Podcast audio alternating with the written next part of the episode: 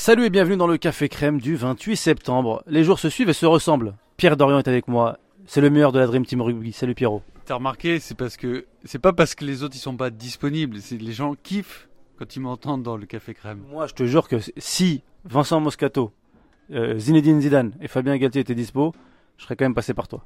J'espère bien. Allez, l'actu avec toi en ce moment, euh, Pierrot. On va parler d'un match euh, qui nous concerne, nous en tant que Français. C'est l'Italie et la Nouvelle-Zélande. Franchement, en tant que Français, d'abord dans un premier temps, qu'est-ce qu'on doit attendre de ce match-là?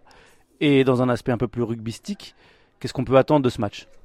Les enjeux, bon, euh, si la Nouvelle-Zélande ne gagne pas, c'est-à-dire euh, victoire d'Italie ou match nul, la France est qualifiée en quart. Bon, on peut avoir ça dans un coin de la tête. Après, on sait que ce match, on va le regarder parce que si la Nouvelle-Zélande gagne, on, est en danger, entre guillemets, mathématiquement, avant le match de l'Italie. C'est-à-dire que ça, ça fera que le- l'enjeu du match de Italie-France, c'est tu peux pas perdre, sinon tu es éliminé. Voilà. Donc il donc c'est fou hein, dans une poule où tu as battu la Nouvelle-Zélande. hein. Bon après euh, logiquement la France est au-dessus de l'Italie. Maintenant qu'est-ce qu'on attend de ce match Nouvelle-Zélande-Italie? Dans leur histoire les Italiens n'ont jamais battu les All Blacks. Là pour peut-être la première fois les deux équipes sont un peu plus proches l'une de l'autre. C'est-à-dire que c'est une bonne Italie et une mauvaise Nouvelle-Zélande. Donc on attend de voir déjà est-ce qu'ils peuvent rivaliser, est-ce qu'ils vont rivaliser. Ça on sait pas. Moi ce que j'espère égoïstement pour la France, c'est que les Italiens ils s'envoient comme des ânes. C'est-à-dire qu'ils ils sortent fatigués de ce match, quel que, soit le résultat. Voilà, qu'ils laissent des plumes, pas, pas qu'il y ait de blessés, on souhaite jamais qu'il y ait blessés, mais que ce soit un match éprouvant. Parce que nous derrière, normalement on doit battre l'Italie, normalement, continuer, retrouver de la confiance après la blessure de Dupont, etc., etc. En termes de jeu, je suis pas capable de te dire, j'en sais rien. Voilà, les, les Néo-Zélandais, ils savent jouer au rugby, donc euh, bon.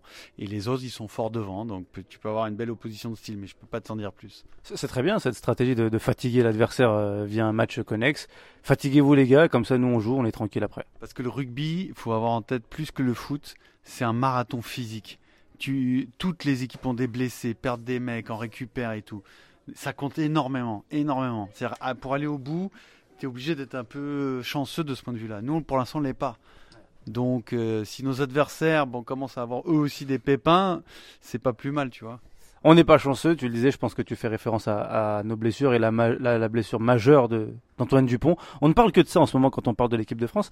Et moi j'ai envie de prendre un peu le contre-pied. Comment on prépare son groupe quand on a une incertitude sur le meilleur joueur? Mais le problème, bah après, ils savent, ils savent à l'avance. Ils savaient à l'avance que si c'est pas Dupont, c'est Lucu.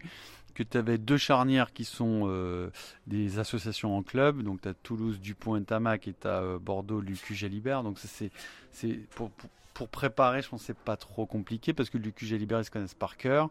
Le plan de jeu, pour ça, Galtier a bien fait les choses. Mais avec les autres autour.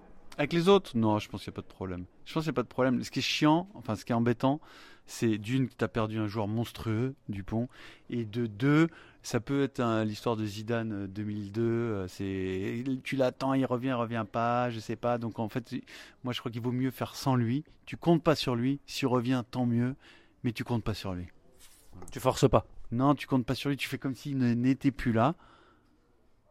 Et si le destin veut s'en mêler et qu'il revient, eh ben c'est super, tout le monde est content. Mais si on attend trop après lui, c'est pas bon.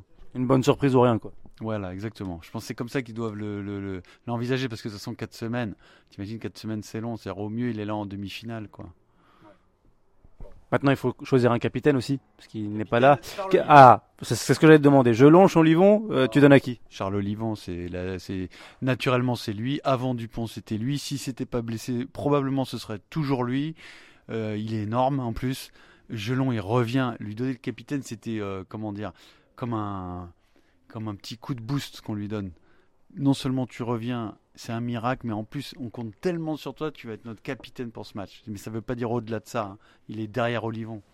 Et Olivon, il, il pourrait retrouver ses repères de capitaine. euh, C'est bon, il n'y a pas de souci. Alors là, pour le coup, Dupont, forfait, c'est très très très embêtant.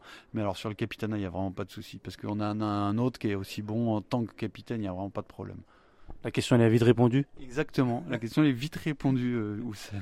Merci Pierrot pour euh, cette expertise et merci. En tout cas, je, je, je sais pas si, si- je sais pas si Charles Olivon est de ta famille, mais t'as jamais été aussi catégorique que sur cette question. C'est grave comment mes cafés crème ils upgrade de de- d'épisode en épisode. C'est carrément, même le président Macron euh, écoute tes cafés crème. Moi, quand je m'y écoute, je me dis c'est fou quand- comment il parle bien de rugby et tout. Tu sais, les gens ici, savaient à quel point tu, tu es un expert du rugby et que tu manges du rugby tous les jours. Même pas qu'il sache. Merci Pierrot.